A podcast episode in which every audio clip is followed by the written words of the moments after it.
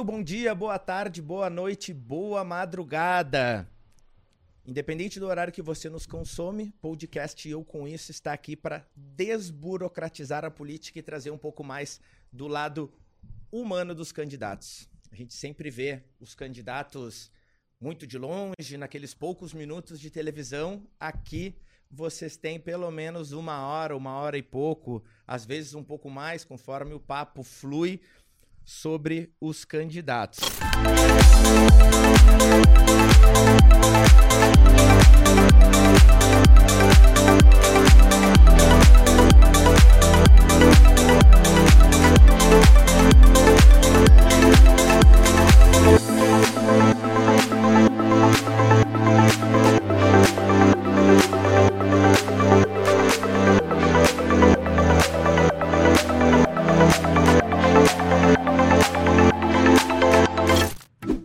você também acredita que a educação é o principal caminho para transformar a realidade do nosso país, conheça o Sistema de Ensino Aprende Brasil.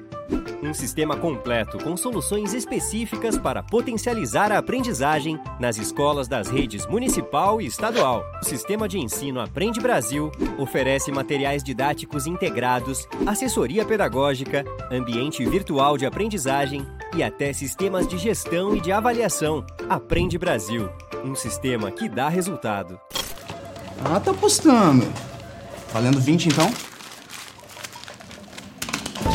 Bora então.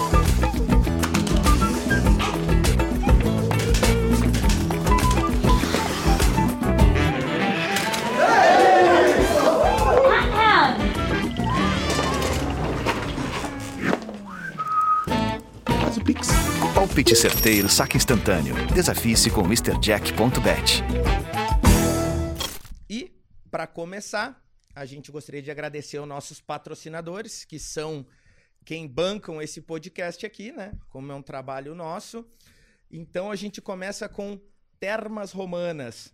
Termas Romanas, para quem não conhece, é um resort maravilhoso que fica em Restinga Seca, o único resort de águas termais salgadas do país. E quem é ouvinte do nosso podcast tem desconto lá no Termas Romanas. Recomendo conhecerem. Soma Companhia Imobiliária, nem melhor nem pior, apenas diferente. Soma Companhia Imobiliária para quem busca imóveis de médio e alto padrão. Procure a Soma Companhia Imobiliária, tá passando o Instagram aqui embaixo. Mr. Jack Bet, uma das maiores, um dos maiores sites de bet do país.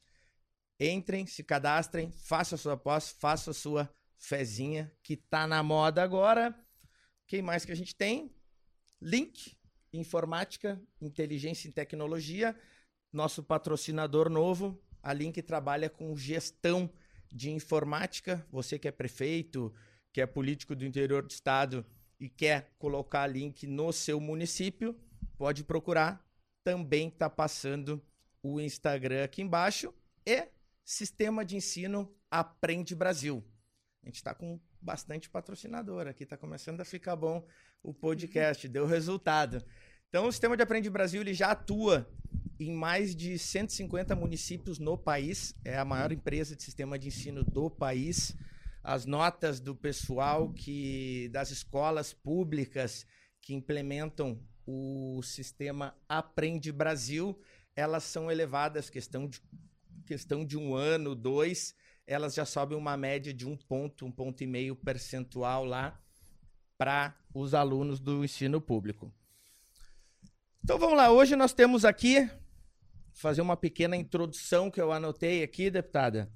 Formada em pedagogia pela URGS, especialista em violência doméstica pela USP, mestre em educação também pela URGS, doutora em ciências políticas também pela URGS, duas vezes vereadora de Porto Alegre, deputada estadual, quinto mandato como deputada federal e ministra dos Direitos Humanos do governo Dilma.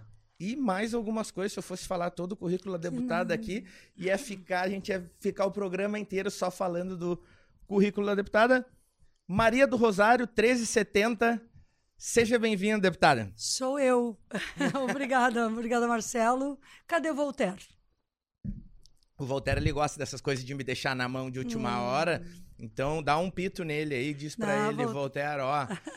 sacaneou, Voltaire sacaneou hoje. Mas eu vou deixar um abraço pro Voltaire, para todo mundo que está assistindo e agradecer o convite que tu me fazes para estar aqui com vocês. Gostei muito deste modelo da gente poder, como é que diz, descomplicar a política e, e com você também, contigo, né? Enfim, que está que tá debatendo política de um outro jeito aqui através desse podcast. Perfeito. Então vamos começar por um assunto meu aqui, pessoal. Uma coisa que eu, gosto, que eu gosto de perguntar para os políticos, principalmente os políticos que estão mais na mídia e eh, eh, tem alguns deputados, principalmente deputados de direita e de esquerda, que estão mais na mídia do que os outros devido a essa polarização, né? Explica para nós, explica para os nossos ouvintes o que, que acontece com a Maria do Rosário que acaba entrando em algumas polêmicas, acaba entrando em algumas discussões. O que, que acontece com a Maria do Rosário lá na Câmara? O pessoal implica muito com a Maria do Rosário devido ao posicionamento. O que, que acontece com a deputada? Primeiro que eu sou uma deputada produtiva, Uhum. ou seja, eu tenho projetos de lei, sou relatora de propostas e me incomoda muito os colegas que não apresentam nenhuma proposta, não opinam sobre as coisas, não estudam as matérias. Realmente, talvez eu tenha sido aquela aluna em sala de aula que queria que as coisas fossem, sabe, vamos preparar bem as coisas, o trabalho para fazer. Isso Sim. me, é uma coisa que me incomoda. Tu pode até pesquisar o número de leis que eu, que eu aprovei, o número de projetos que apresento, presença. Eu me empenho muito. E eu me incomodo, às vezes, quando os colegas, quando alguns colegas levam a coisa meio assim, na superficialidade. Sim. São matérias profundas. Segundo, uma vez eu ouvi, Marcelo, um senhor, um deputado, dizer para mim: seja menos gaúcha. Ué? Ué? Eu demorei para entender, mas tem um jeito de falar nosso daqui que às vezes as pessoas tomam como algo que, enfim, é diferente do que eles imaginam da mulher. Sim. Eu não sou uma mulher eh, que vou a passeio a Brasília. Eu vou levando uma carga de opiniões, levando ideias, defendendo ideias, estudando posicionamentos e não estou lá para trazer desaforo na bagagem para Porto Alegre.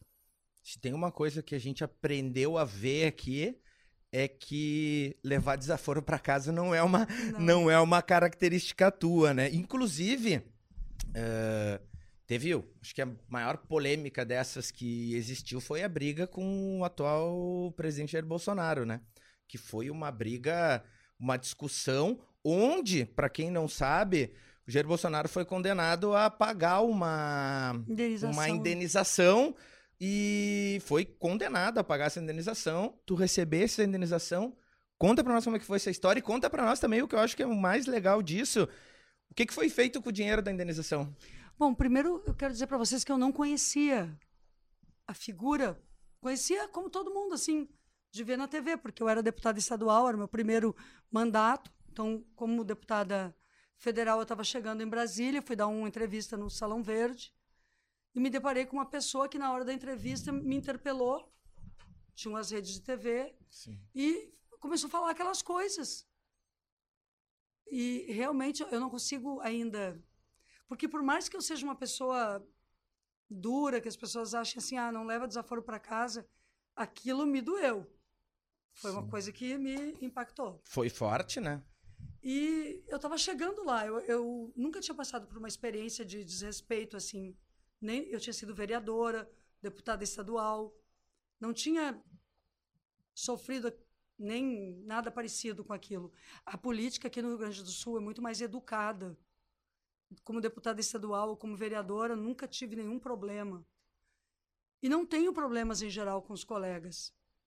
Com os colegas da bancada gaúcha, é que essa pessoa é uma pessoa, é um ponto fora da curva. Sim. É uma figura que não é só agressiva comigo, foi agressiva com muitas pessoas. E a Câmara dos Deputados foi deixando passar. Então, aquele episódio, primeiro que vocês veem, às vezes, nas redes, é um episódio onde eu era bastante jovem, no primeiro mandato, chegando em Brasília. Eu nunca ele, ele alega que eu o chamei de alguma coisa, eu não o chamei de nada. Ele que ficou repetindo, tá me chamando de, tá me chamando de, eu nunca o chamei de nada. E isso eu consegui provar judicialmente. Receber, eh, demorou, ele perdeu em primeira instância, em segunda instância, perdeu no STJ. E aí eu recebi a indenização depois de muito tempo. A indenização eram 10 mil reais, com juros virou 20 mil e alguns reais, e eu distribuí o dinheiro para entidades que cuidam de mulheres vítimas de violência. Porque eu não queria o dinheiro. É muito ruim para mim ainda isso. Se tu me permite dizer, eu gostaria de estar na política reconhecida, como todo mundo busca o reconhecimento. Tu buscas profissionalmente, a outra pessoa quer o seu reconhecimento. Eu queria ter o reconhecimento pelas leis que eu fiz. Eu sou autora da mudança do Código Penal sobre os crimes sexuais contra a mulher. Criei, junto com muitas pessoas, o tipo penal sobre estupro de vulnerável para proteger as crianças. Criei leis para melhorar a Lei Maria da Penha. Criei leis para as pessoas com deficiência, para as crianças. Fiz da minha vida isso. E, no entanto, as pessoas me conhecem por um episódio, porque ficou conhecido. E por mais que eu tenha recebido por danos morais, Sim. não paga o desaforo. Não paga. Não Porque os paga. danos morais acabam não pagando Não, o desaforo. E, e isso, e isso acho que foi o start político do, do atual presidente hoje para ficar conhecido nacionalmente, né? Porque até então não se sabia quem era. eh, eu acho que lá em Brasília sabiam quem era, no Rio de Janeiro, onde eu ele era eleito. não sabia. E nacionalmente ninguém sabia. Quando vê, deu aquela briga gigantesca. E a partir daquela briga gigantesca, o Bolsonaro cresceu, deu uma mídia. Mas tu chegou a ver grande. o debate dele agora, que ele fez com a jornalista Vera Magalhães? Vocês vejam, não é porque a mulher é de esquerda ou a mulher é, é assim ou assada, é que ele sempre se sente à vontade de desrespeitar a mulher. A Vera Magalhães é uma jornalista conhecida até, às vezes, como conservadora. Não importa, ela é uma jornalista, ela tem o direito de fazer a pergunta que ela quiser, não é? Sim. É a profissão dela. Eu achei um desrespeito muito grande da parte dele com ela, com a Simone Tebet no debate. Então, eu acho que essa coisa não é só esquerda e direita em relação à mulher. Eu vou dizer uma coisa para você, até que foge um pouco da minha linha, mas é porque eu acho que ele desrespeita as mulheres mesmo. É uma coisa dele. E é por isso que eu não pude, eu levei adiante o processo, porque eu queria também mostrar quando tu tá numa posição assim que as pessoas te olham, Uhum. Tá todo mundo te olhando. O que, que tu vai ser, no mínimo? Tu tem que ser um bom exemplo. Eu, eu, eu acho que, às vezes, essa coisa ruim da política, de passar um mau exemplo, acaba justificando para outros por aí que sejam ah, agressivos, que, se, que desrespeitem, que digam palavras ruins. Sim. Agora, aquelas palavras dele foram ruins para mim, foram ruins para as mulheres. Nós vencemos, o derrotamos judicialmente, mas eu acho que a pior palavra que eu ouvi dele foi diante de mães que procuravam filhos desaparecidos, quando ele disse: quem procura osso é cachorro. Eu estou aqui para dizer para vocês de verdade, eu ouvi essa pessoa dizer isso diante de, de pessoas que procuram os filhos desaparecidos. E isso tudo tá filmado. Tudo. Eu não me lembro dessa parte do quem Na procura. Comissão o- de eu- da outra é. parte do restante todo, eu lembro, porque isso aí.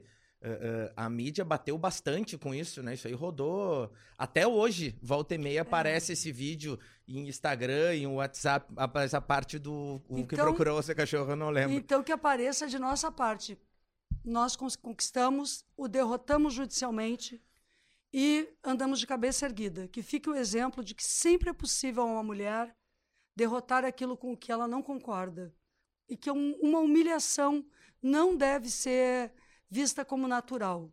Em qualquer ambiente, qualquer ambiente de trabalho, o parlamento tem que dar exemplo, mas qualquer ambiente de trabalho deve ser um, ambiente de respeito entre homens e mulheres. Mas então, deputada, venceu o processo, serviu de exemplo para as mulheres, conseguiu uh, servir de exemplo exemplo para diversas mulheres, doou dinheiro para uma causa nobre. A partir dali, claro, uh, a senhora acaba aparecendo mais para a política também, Bolsonaro acaba aparecendo mais para a política também.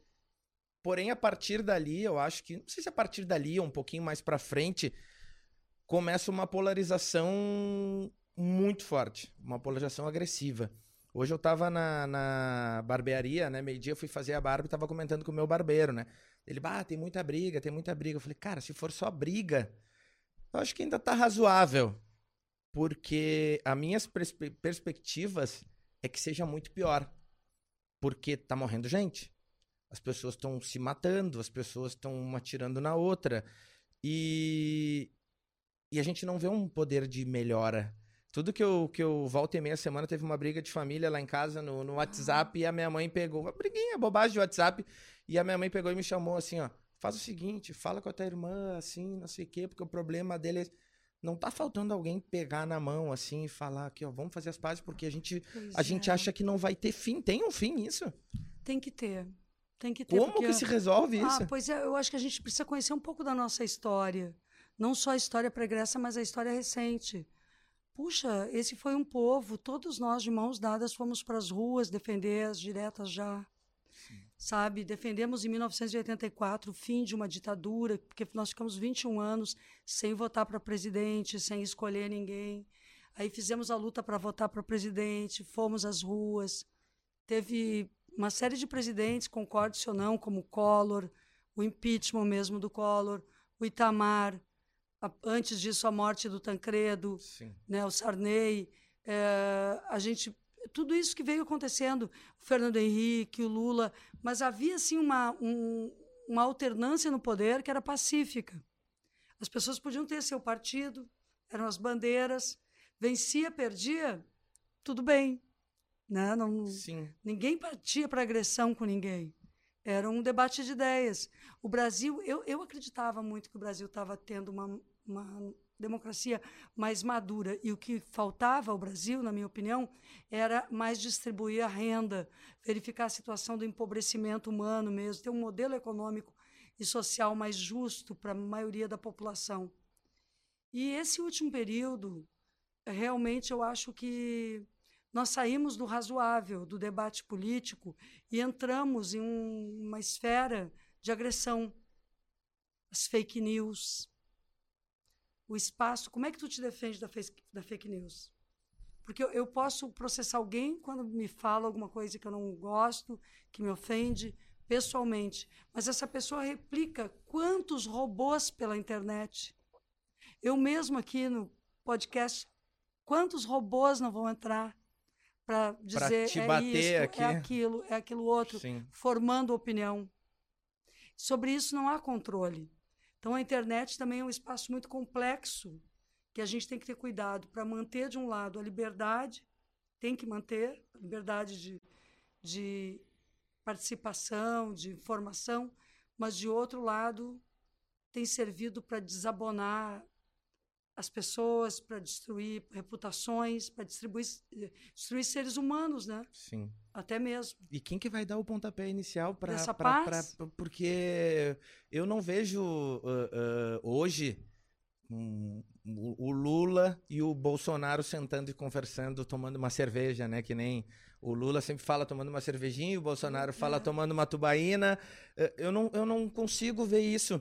Eu acho que o, o- o Michel Temer tentou fazer uma, uma vez de manhã ali e tentar dar uma ajustada, mas parece que só É, mas piorou. ele tinha aprontado tanto para Dilma que ele já não tinha muito, né? É, aí também ele, ele tinha feito a parte dele, né? É, o vampirão é. Agora, eu acho assim, o Lula não é, não é Bolsonaro, e o Lula é num pé de igualdade, uma antítese de Bolsonaro, como se fosse a mesma coisa. Eu realmente confio no Lula como uma pessoa de paz, porque ele. Veja no debate, vou citar de novo. Ele faz um gesto para o Ciro Gomes. Eu, eu mesmo já fiz. Um gesto para dizer como o Ciro é um, um sujeito inteligente, Uhum. como o Ciro é uma pessoa. E aí vem lá do outro lado o Ciro já bate. Ele nele. dá um sinal de paz É, ali Ciro ver já se. bate nele. Ah, eu acho que o Lula é uma pessoa que talvez tenha quem não queira conversar com ele, mas ele é uma pessoa capaz de conversar com todas as pessoas. Acho que se o Lula for procurado, ó, vamos, acabou, é. paz, vamos sentar aqui, tomar uma cerveja e É. vamos ajustar o que a gente precisa, o que tu tem de bom, o que eu tenho de bom, vamos juntar. Tu acha que ele é um É, cara capaz Ele é. de fazer isso? Eu acho que ele é, mas o que está no Brasil não é só Lula, né? O, o- Lula e o Bolsonaro hoje representam projetos econômicos, sociais muito distintos também. Porque a visão, eu, eu sou, ultimamente, eu participo da comissão de programa do presidente Lula. Estou ajudando a escrever o programa. Uhum. Então eu vejo o programa do presidente Lula como algo totalmente diferente daquilo que está acontecendo. O programa dele é um programa voltado ao desenvolvimento econômico. Então, para o Lula, é muito importante que as pessoas tenham um salário melhor e façam girar a roda da economia. Possam comprar uma casa, comprar um carro, sem falar comprar comida, não, não ter muita, não ter dívida, rene- renegociar suas dívidas. Então ele quer crédito mais barato, ele quer que as empresas tenham condições de ter mais funcionários para girar a economia mais e ter um mercado interno Sim. potente no Brasil, além do Brasil ter um mercado externo que se relacione melhor. Para nós no Brasil, isso é algo que nós perdemos muito, porque o Brasil hoje não se relaciona com nenhum país do mundo, mas os líderes do mundo olham para o Brasil com muita desconfiança. E dentro do Brasil as pessoas não têm poder aquisitivo. Houve uma quebra geral do poder aquisitivo da população. A população está comprando comida no cartão de crédito. Sim. Isso é muito triste. É complicado. Não é para ser assim. Deputada, eh, eh, a senhora falou agora de que o Brasil não conversa com mais nenhum país, que o povo passa fome e mais algumas coisas ruins do governo. Quando a gente recebe alguém de direita aqui, o discurso ele é totalmente ao contrário. Eu te confesso, eu achei assim que quando a gente começasse a produzir esse podcast, muitas coisas iam ficar mais claras na minha cabeça. Piorou. Porque a gente não sabe em quem. a gente- eh, fica difícil. Tá, mas quem é que tá falando a verdade? Nós, como, como eleitores aqui do outro lado, os ouvintes e os nossos telespectadores aqui, tenho certeza que eles têm essa dúvida assim, tá, mas será que eu tô acreditando no Bolsonaro porque é verdade ou porque ele tá me manipulando? Será que eu tô acreditando no Lula porque é verdade ou porque ele tá me manipulando? Porque os discursos, eles são muito parecidos, porém para lados diferentes. Dá uma dica para quem tá nos ouvindo aqui de como, de como ah, ah, a gente saber e formar uma opinião e saber quem é que tá falando a verdade no meio disso tudo. Então, a realidade, a prática é o critério da verdade, a vida real é o critério da verdade. Eu acho que as pessoas devem se perguntar quanto elas compram no supermercado. Se o seu salário teve poder real de compra melhor ou pior. Se as suas dívidas se acumularam ou ela conseguiu resolver a sua vida. Se, se a viagem que estava planejada, que antes ela fazia para a Europa, para os Estados Unidos, ou aqui para para Santa Catarina ou para o Uruguai ou para o interior para visitar a família é possível ou não é? Eu acho que todo mundo perdeu nestes quatro anos. Perdeu por este ódio todo, mas todo mundo perdeu economicamente.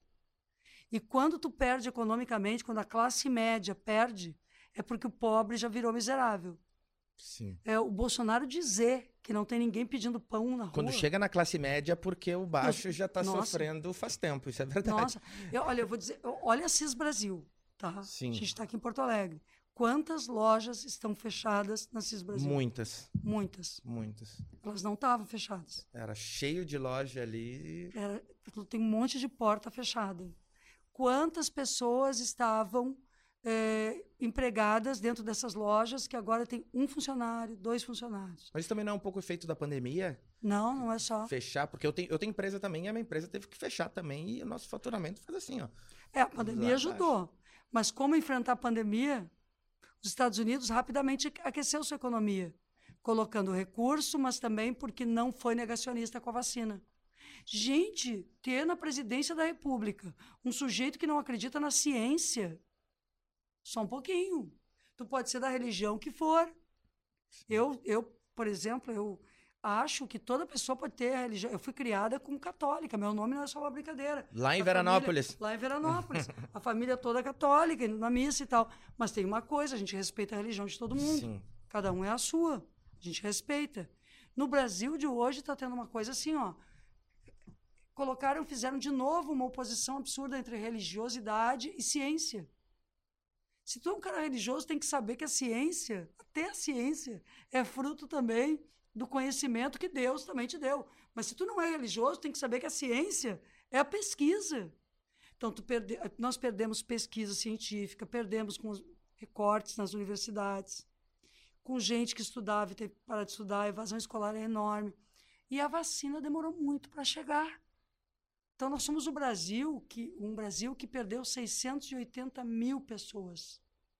Pô, não dá para esquecer isso. Sim, todo mundo perdeu um parente, Todo um perdeu. amigo. Isso é com certeza Depois que começou a vacina, a gente começou a perder menos gente, mas, Sim. em geral, nós perdemos antes da vacina, né? Sim, E poderia ter sido feito diferente. Poderia. Poderia, bastava não ter propina na vacina. o presidente não se, não se vacinou, né? Não se- se eu não me hoje. engano, ele não se vacinou até hoje.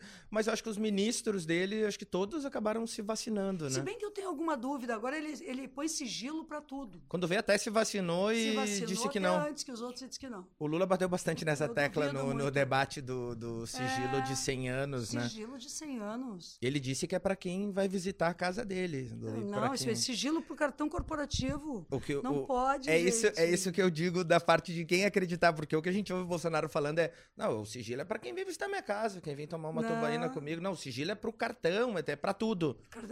O sigilo, na verdade, tudo que existe num governo é público. O, o princípio da, da lei de acesso à informação, a gente está aqui num veículo de Uhum. informação e comunicação, é, mesmo não sendo. Eu não sou jornalista, né, enfim, é, mas o princípio da lei de acesso à informação é que toda informação é pública. A exceção é privada. Então, o líder político não pode usar do sigilo como ele quer. Interessa, sim, a todos nós e todas nós quem vai visitar um presidente da República. Claro que interessa. O presidente não pode fazer negociata, não pode. Quem tem acordos com, com o governo, quem tem isso, tem aquilo, tem que ter muito cuidado. E ninguém pede pra. a gente pra- mesmo, como deputado, tem que ter cuidado. E ninguém pede pra, pra. Ninguém te pediu pra, pra virar deputado. Tu virou porque tu Virou quis. porque Ele tu virou quis. presidente porque ele quis. Tem É- vida pública. é- exatamente. É. Exatamente. Tem que vida ser. pública, tem que Tem que ser contas. investigado. E, É. por que, e por que esse número 100 anos? Esse número é um número Sei meio lá, é bizarro, um né? exagero. Porque, vamos lá, vamos dizer, o Bolsonaro tem o quê? 60 e poucos anos? É. Vamos dizer que vai viver mais uns 20 ali, talvez 30. Sei, eu não sei isso aí, não, mas eu acho que é um exagero. Mas aí tu bota por, por quê? Tem alguma coisa? Não, por que não. esse número? Não, esse número é proteger, acho que, gerações, filhos? Sei lá. Talvez? é, sei lá, se é porque botou os filhos e política e todo mundo, toda a família vive da política, agora reclama da urna eletrônica, mas todo mundo foi eleito pela urna eletrônica. Eu acho a pura contradição, o cara é cheio de contradições, mas ele com as contradições dele, o que me importa é salvar o Brasil nessa altura desse sujeito que não acredita na ciência, que odeia todo mundo, que xinga mulheres, que fala que os negros isso, os LGBTs aquilo. Gente, por favor, esse cara não a gente costuma, a gente tem uma frase lá entre os deputados e deputadas que é muito, muito característica. A gente fala, olha um para o outro, todos os partidos, praticamente a gente olha para o outro. O pior de nós virou presidente. Ah, é verdade. O pior de nós. Porque a gente se conhece, a maioria há muito tempo, Sim, sim. se respeita é de todos os partidos, de qualquer linha ideológica. Mas o pior de nós, a gente fala. Sim. Porque era o pior, entendeu? Por que, que acabou sendo o pior? Porque era é o tipo de liderança que é exercida populista, né? É um líder populista que ocupa espaço, que tudo prende, arrebenta, não sei o quê, que acabou despertando talvez o pior que existia meio dormente na sociedade brasileira. Aquilo que estava nos armários, as ditaduras, as, o ódio, o machismo, o racismo, coisas muito ruins.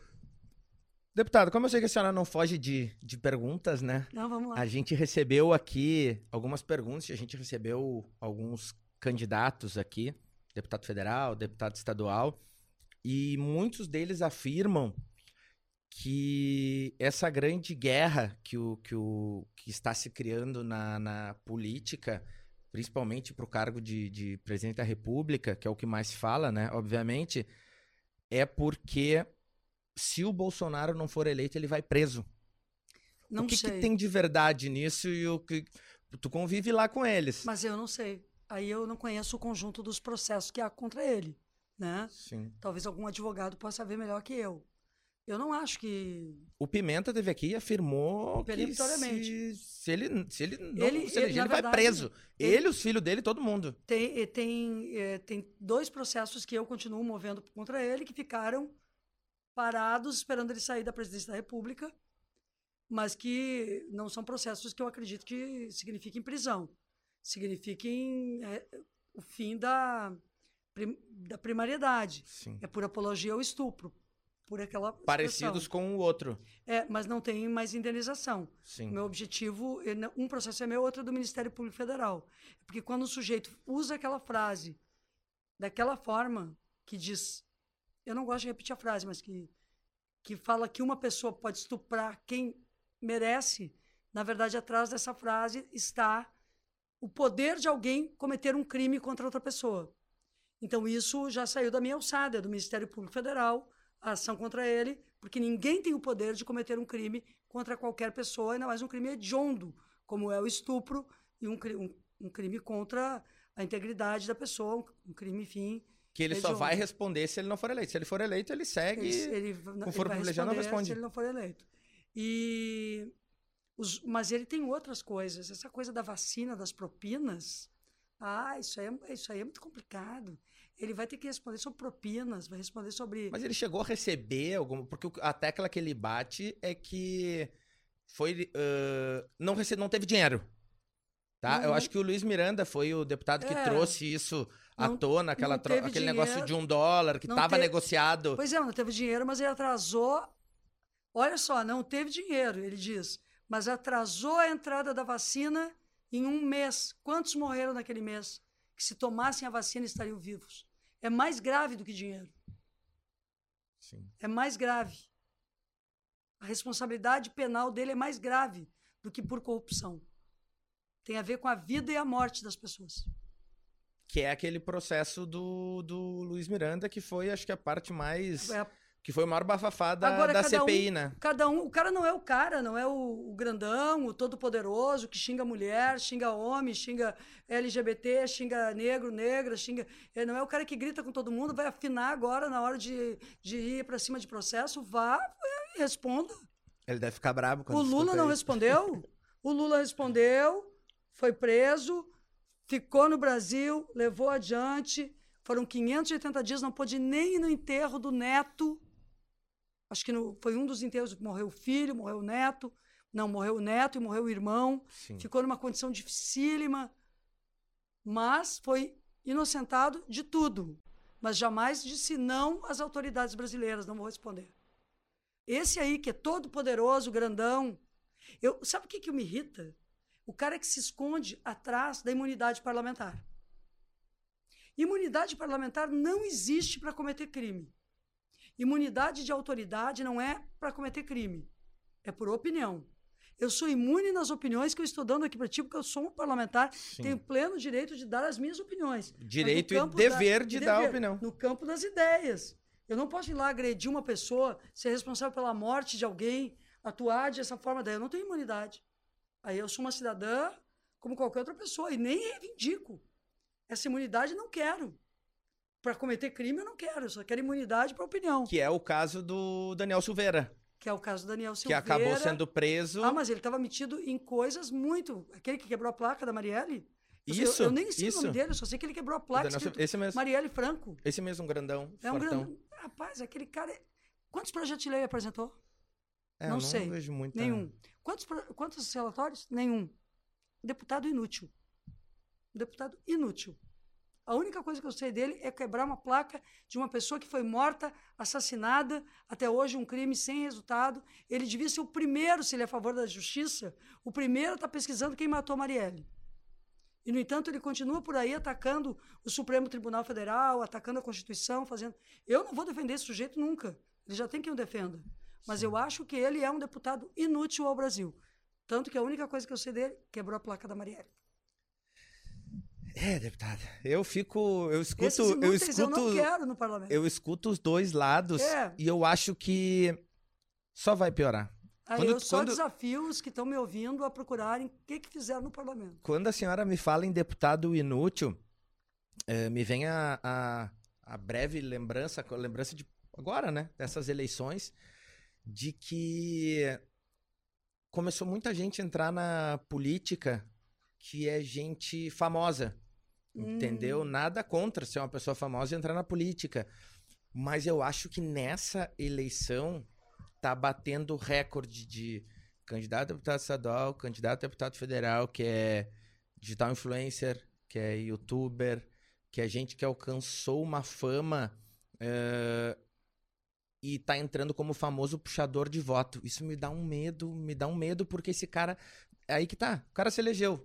Vai lá, vai, vai fazer. Pra deputado federal, o cara fazer lá em São Paulo um milhão de votos. Vai puxar mais uns três, quatro com ele. Só que esse cara vai passar quatro anos lá e ele não vai botar um projeto. Esse cara não vai nem aparecer pra trabalhar. Entendeu? Que é o que é mais ou menos o caso do, do que eu tenho acompanhado ali. Não sou contra nem a favor do Gabriel Monteiro, Isso quem é?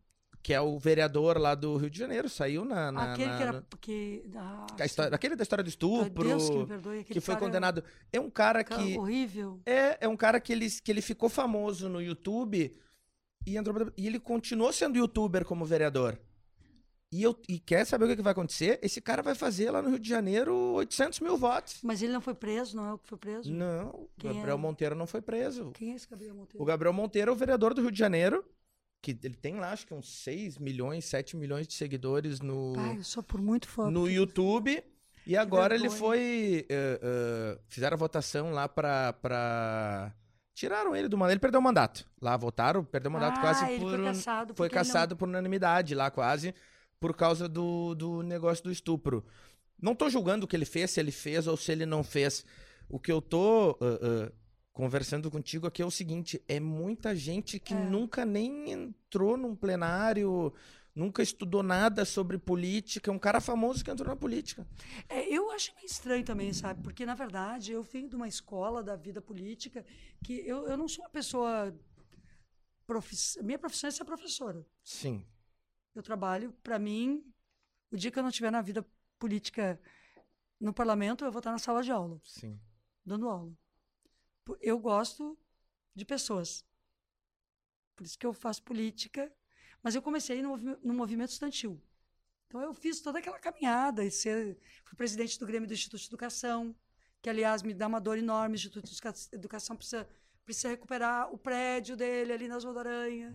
Por favor, senhor governador, dê atenção, que volte a ser escola, Instituto de Educação, não faça apenas a ideia de um museu ali dentro, mas tem que voltar a ser a escola, o Instituto de Educação General Flores da Cunha.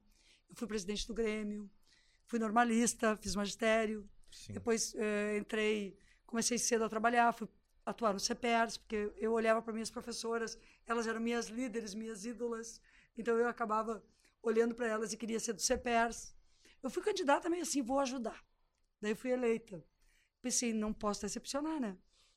Então, saí diretamente da Vila São José, no Morro da Cruz, onde eu estava dando aula, para a Câmara Municipal de Porto Alegre.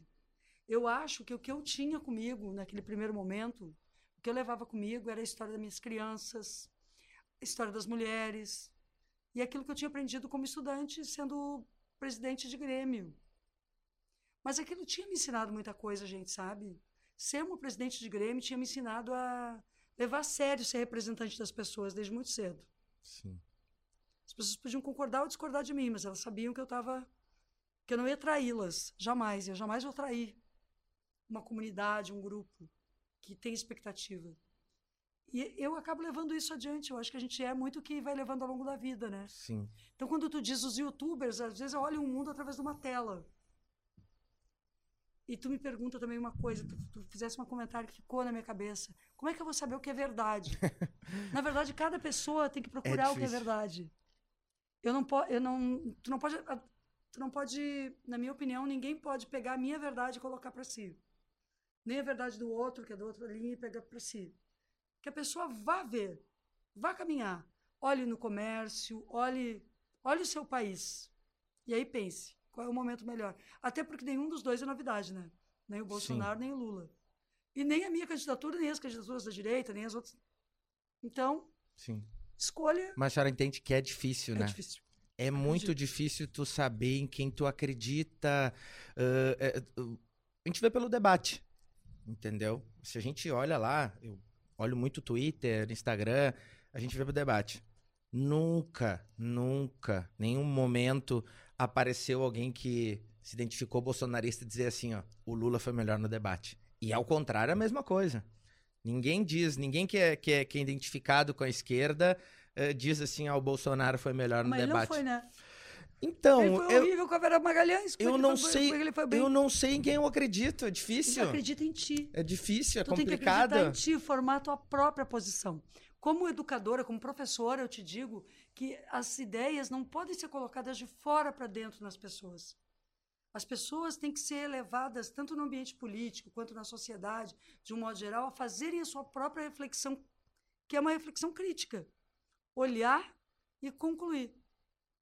E, e aí, num debate, ela- elas vão olhar e concluir por tudo. Elas vão olhar e concluir desde a fala até a imagem. da Olhar pessoa. fora da caixa, não o que tá falando, Fora. olhar o, o- às vezes o que o corpo tá falando, ou Eu- como trata uma pessoa, mais ou menos isso. O que, que tu acha? Eu acho que é. Eu não sei, eu, eu tô meio. Eu tô achando que ainda vai dar muita briga e é difícil. Vamos tentar Não ficar é longe fácil. delas, né? Eu, agora, eu tô nessa agora. Professora. As me perseguem, mas eu. Ai, Sim. meu Deus, eu me benzo. Ah, mas já sabe que eu sou meio assim também. Eu, É. desde novo, eu sou. Acontece as brigas, eu digo, mas eu, tu viu, eu tava aqui parado. E a briga. Isso acontece comigo também. eu- Acontece contigo também. Acontece muito, muito, muito. Essa briga que eu te falei de família foi, foi isso aí. Foi um negócio que eu tava quieto, nem E tava foi a tua mãe que botou a. Foi a minha irmã que, Tua irmã. que fez um comentário lá e começou a brigar comigo. E eu até chamei minha mãe no privado. Falei, o que que houve? que eu-" Tá lá, não sei, acho que ela tá com algum problema. E começou a me xingar. Aí a minha filha, que tá no grupo também, que já tem 15 anos, é grande, falou assim... Pai, parem de brigar. Eu falei, mas eu não falei nada, eu tô só aqui apanhando. Mas enfim.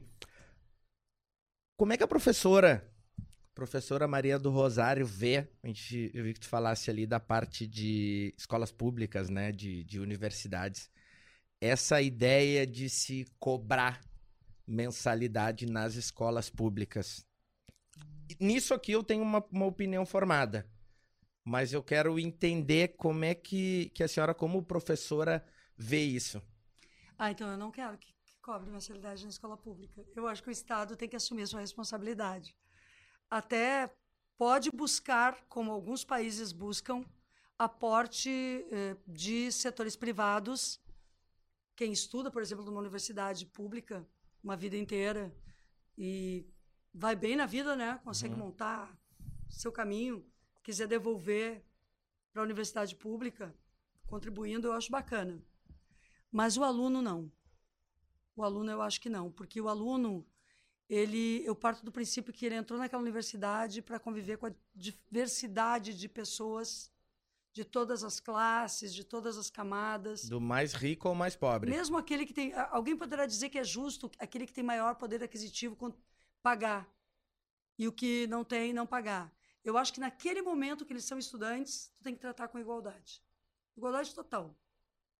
O que vale ali dentro é o talento de cada um, a capacidade de se dedicar aos estudos.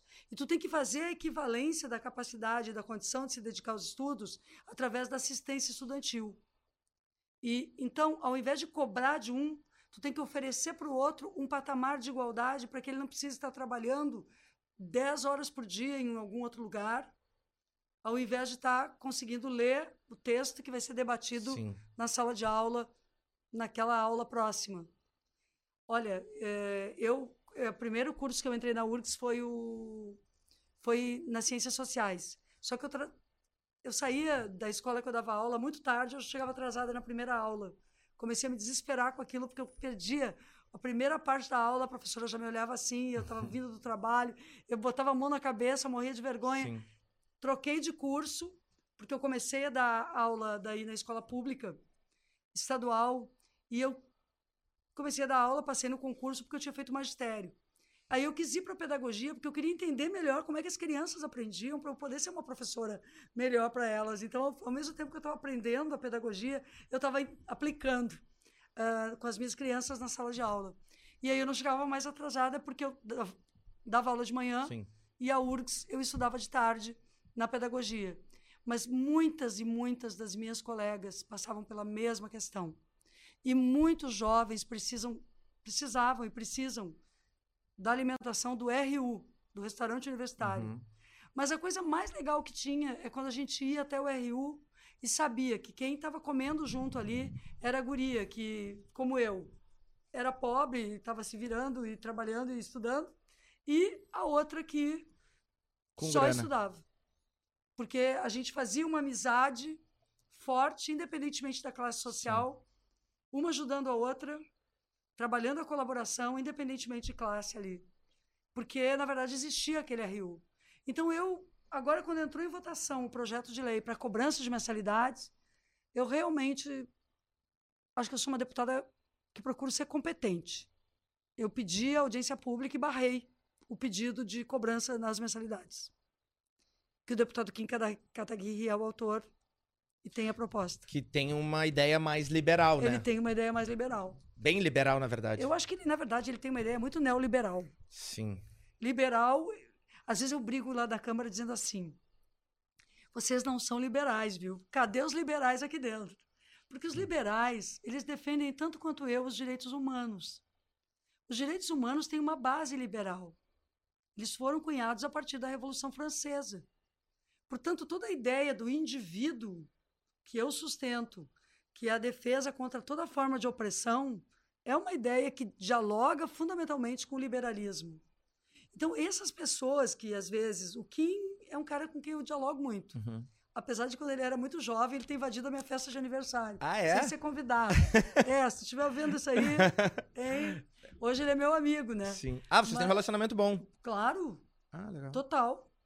Totalmente bom. Tanto que eu barrei o projeto dele no regimento, Sim. sustentando dimensões regimentais E por por que que não pode ser assim sempre, né? Esse é tão, não sei, eu, eu, eu, eu, queria que fosse assim sempre. Não, mas a gente se dá bem, todo mundo Sim. acaba se dando bem. A gente agora é que tem uns que não são liberais. Os que atacam os direitos humanos, atacam mulheres por serem mulheres, atacam negros por serem negros, atacam pessoas gays e lésbicas por serem gays, lésbicas, atacam uma pessoa pobre por ser pobre, atacam um indivíduo, esses não são liberais. Esses são até tem um, um autor que diz são iliberais. Eles abandonaram o liberalismo. Eles ficaram só com a doutrina econômica, mas a parte humana e social do liberalismo eles abandonaram. Então eu pergunto às vezes para o Kim, para a galera, né? Tá, vocês são, vocês estão mais iliberais ou neoliberais, libertarianos, como eles se chamam, do que eh, do que liberais. Essa galera do, essa galera do, do MBL, eles eh, explodiram, né, na política apoiando o Bolsonaro, né? É, Apoiando ferrenhamente. Eu me lembro mas dos vídeos do, depois, né? do Kim Kataguiri, do Mamãe Falei, que eles.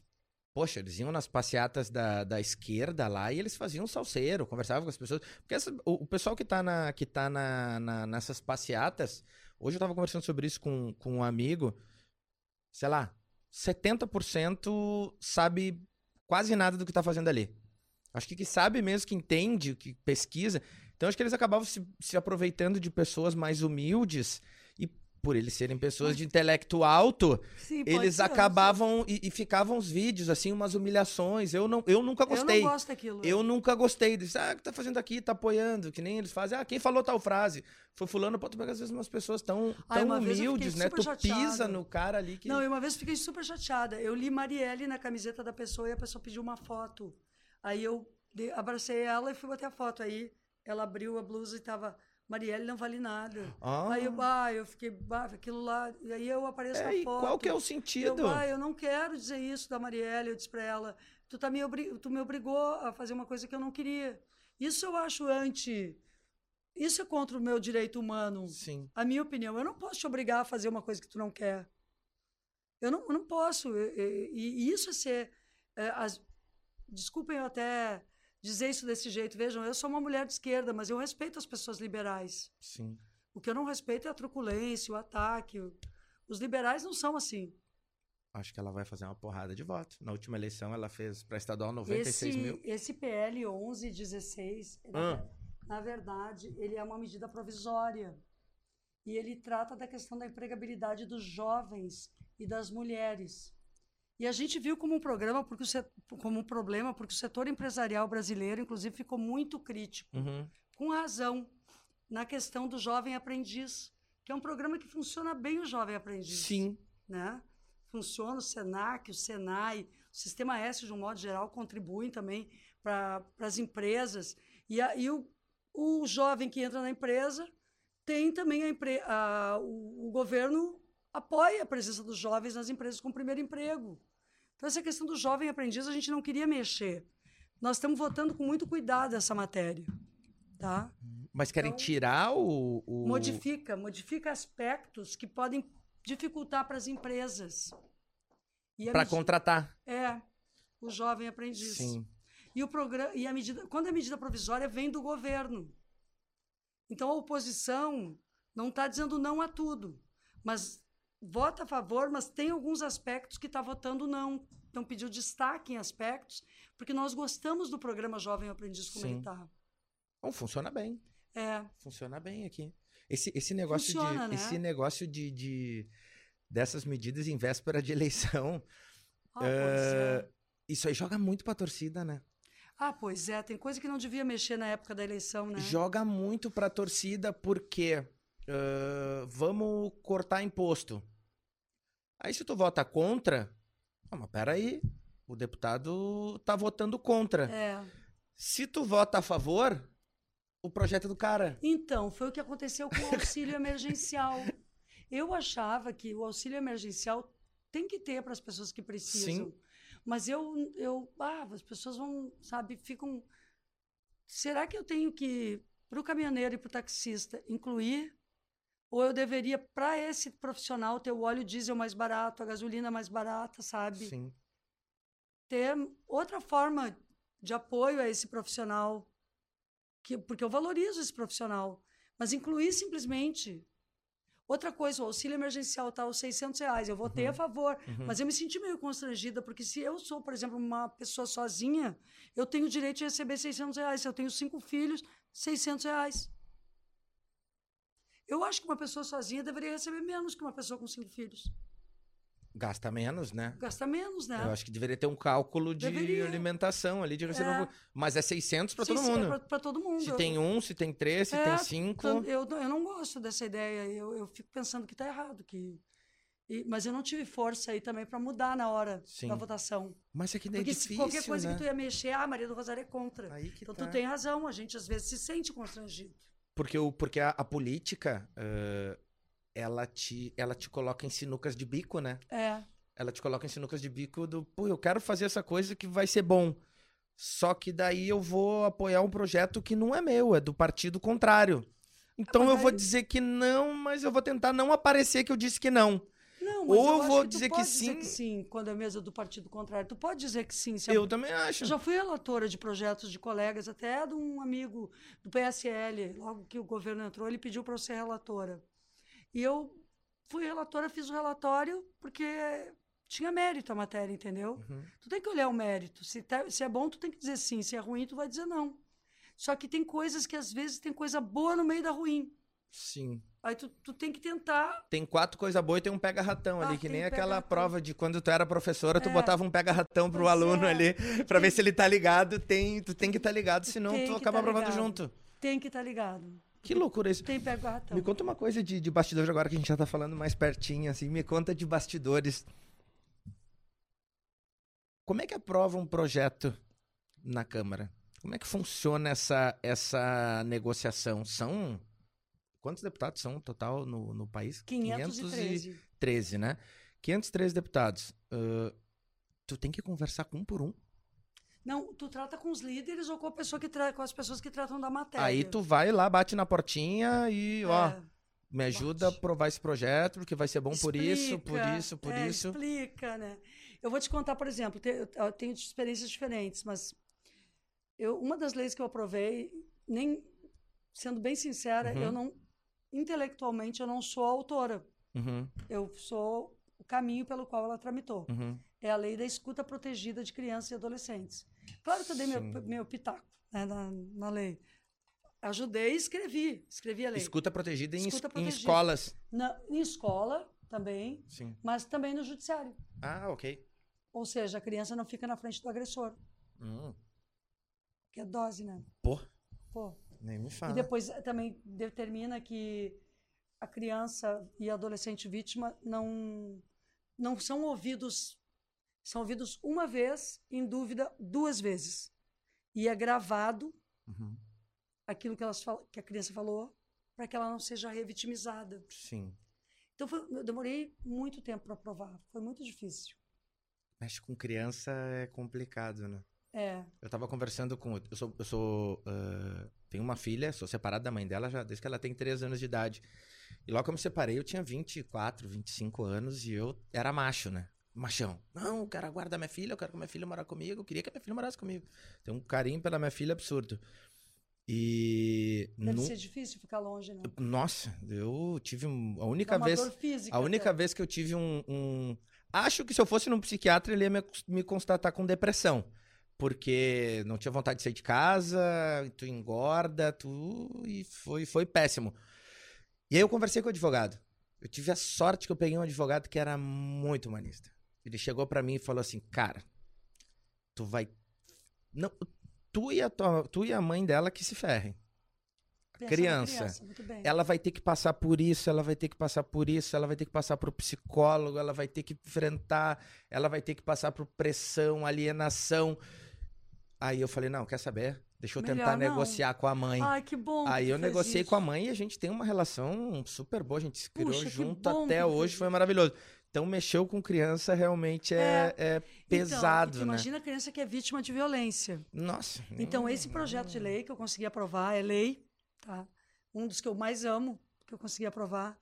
Demorou muito tempo para aprovar. Sim. E ele trata dos quando existe crime contra a criança ou adolescente. Então, quando eu- como é que eu consegui aprovar? Eu tentava, tentava, não conseguia. Tinha apoio de muita gente, mas não conseguia.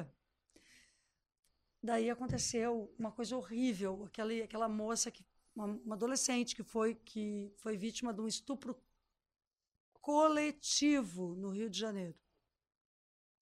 E foi levada para delega, foi levada, levada à delegacia. Quantos anos a menina? Tinha 15, eu acho. Putz. Mas Idade da minha filha. horrível, horrível. Já fico é nervoso. horrível. Já Não, fico a gente nervoso. fica. E aí? Ficou horrível, porque ela estava numa Sim. festa, ela nunca imaginava, foi horrível. E ela é levada até a delegacia e o delegado diz coisas horríveis para ela. Tipo, oprime ela ali. O que que tu tava fazendo ela, lá? Ela é a culpada, como se ela fosse a culpada. Aí eu fui lá, peguei meu projetinho embaixo do braço, puxei meus amigos, amigas, deputados, né? Partidos diversos. Entramos na reunião de líderes do Rodrigo Maia Uhum. e dissemos: nenhuma criança. Agora é isso? Quando o Rodrigo Maia era presidente. Sim, no, no É. último mandato agora. Uhum. Sim, Rodrigo, quando a- nenhuma criança, nenhuma adolescente tem que passar por isso. Sim. E nós temos um projeto de lei. E nós não conseguimos colocar em apreciação. Porque vocês não priorizam. A gente foi lá e. Sabe quando chega lá e diz assim: vocês não estão nos dando prioridade.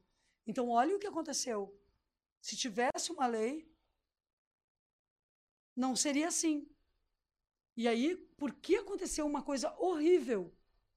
Nós conseguimos aprovar a lei Sim. da escuta protegida. Não, tem que alguém morrer pra, É provar alguma coisa. Não, não dá Horrível. prever, tem Bom, que eu alguém morrer. tenho- eu tenho uma outra lei que se chama Menino Bernardo. Sim. que diz o seguinte: quando uma criança pede ajuda, tem que ser ouvido. O, que estão, estão querendo soltar a mãe agora, parece, né? A mãe não, porque a mãe, a mãe morreu também, né? Ah, não, É a sim, ma- sim, a sim, sim, a sim. Que, madrasta, A que madrasta. matou, né? Sim, Tem a sim, a a madrasta. Sim, sim, sim, sim. Pelo menos foi condenada pela morte, né? Sim, mas estavam mas estavam comentando ontem, acho que eu tava mas- lendo, estavam falando mas como? soltar. Eu- eu- Aí eu, me pergunto, eu- eu sou dos direitos humanos, mas eu não quero soltar bandido. Sim, Tá entendendo? Eu, eu quero que cumpra a prisão devida, não pode. Não é assim. sim. E a outra, outra lei que eu consegui aprovar, assim, meio na, nas alterações né, do, do menino Bernardo, a gente aprovou. Ah, uma que me sinto que, se fosse cumprida, por exemplo, o estupro da moça na, dentro do, do. no momento do parto. Ela. Puta. Tá, eu só vi, eh, tu vai dizer, a Rosário vê as coisas ruins, mas as coisas ruins vêm para mim. Sim. As pessoas me telefonam, mas se a lei fosse cumprida, Uhum. eu sou autora da lei do acompanhante na hora do parto. Sim. A pessoa no SUS, antes dessa lei, no SUS, a pessoa não tinha direito a acompanhante na hora do parto. Ter acompanhante na hora do parto é uma lei que eu fiz. Sim. Então eu me sinto feliz de poder contribuir, mas vejo que ela não é totalmente cumprida. Espero que ela seja. Não, esse, dia, esse dia eu li que estavam falando que, que a gravação foi ilegal e pode ser que o cara até seja solto, Agora, né? tu vê, Não, é bizarro. Tá.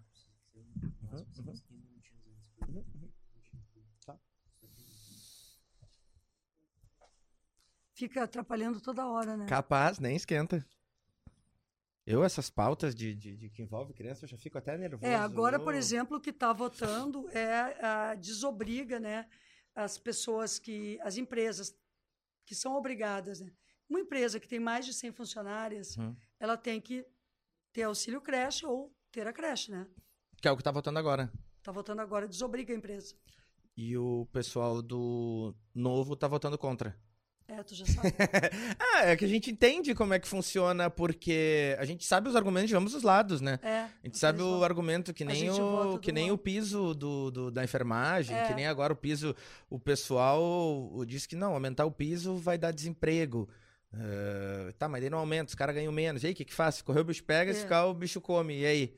Não, eu acho que. Eu vai fechar o hospital se aumentar o piso? Se tu aumentar o piso, tu vai, tu vai ter mais emprego, porque a pessoa vai poder fazer compras, vai mover, vai mover a economia. Em outras áreas daí. Com Vai ter mais certeza. emprego. em Outra... Mas também, mas também nessa área. Porque é a única, uma das poucas áreas tá, que tu não pode prescindir do, da força humana. Sim.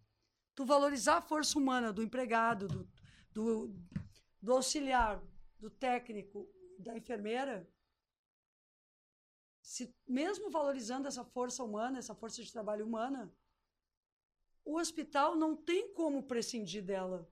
Não vai poder botar menos auxiliares, menos técnicos, menos enfermagem. Sim. Pagando melhor, quem é que tem que garantir a remuneração disso? Melhorar o per capita do SUS. Onde é que nós vamos nos chocar daí com o novo, com os demais partidos? É preciso ter investimentos. Não pode ter dinheiro sendo desviado no Ministério da Saúde. É preciso ter planejamento. Gente, não pode ter orçamento secreto. Por favor, você que está nos ouvindo, nos vendo, né? por favor. Orçamento secreto, dinheiro para deputado, emenda a rodo é a maior balela. Emenda tem que ter um número X. Porque Sim. quando tem emenda demais, quando sai do, do valor, quando eu, Maria do Rosário, tenho X, e os outros, porque votam com o governo, tem Y, Z e o alfabeto inteiro, eles pegam esse dinheiro que deveria estar no hospital diretamente, sem carimbo de deputado. O dinheiro é do hospital, o dinheiro é da escola, o dinheiro não é do deputado. Sim. E chega lá e diz: ah, o deputado que contribuiu. Mentira. O deputado não contribui. Explica pra nós di- direitinho essa história do, do, do orçamento secreto, porque a gente vê nos debates e isso é assunto nacional, a história do orçamento secreto, né? O, o Bolsonaro diz que, que não é dele, que foi um projeto que veio pra ele, e o Lula diz que é culpa do Bolsonaro o orçamento secreto. Quem é que é o pai dessa criança?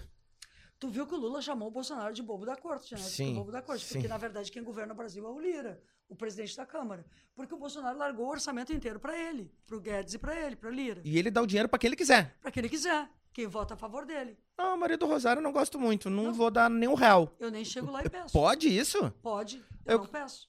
Eu quero dar pro Eduardo Bolsonaro 10 milhões e pra Maria do Rosário zero. Zero. Zero. Eu não sou da turma dele. Mas, é- mas o que está errado não é ele me dar zero. Porque eu tenho o que o, o mínimo, ele é, é- ele é obrigado. O mínimo ele é obrigado. É, é, pou- é pouco recurso. Cada deputado tem um X para mexer no orçamento. Mas é pouco. Por quê? Porque não pode incidir realmente sobre o orçamento. Sim. O orçamento não pode ser uma peça que seja definido de acordo com par- partículas do interesse pessoal do parlamentar.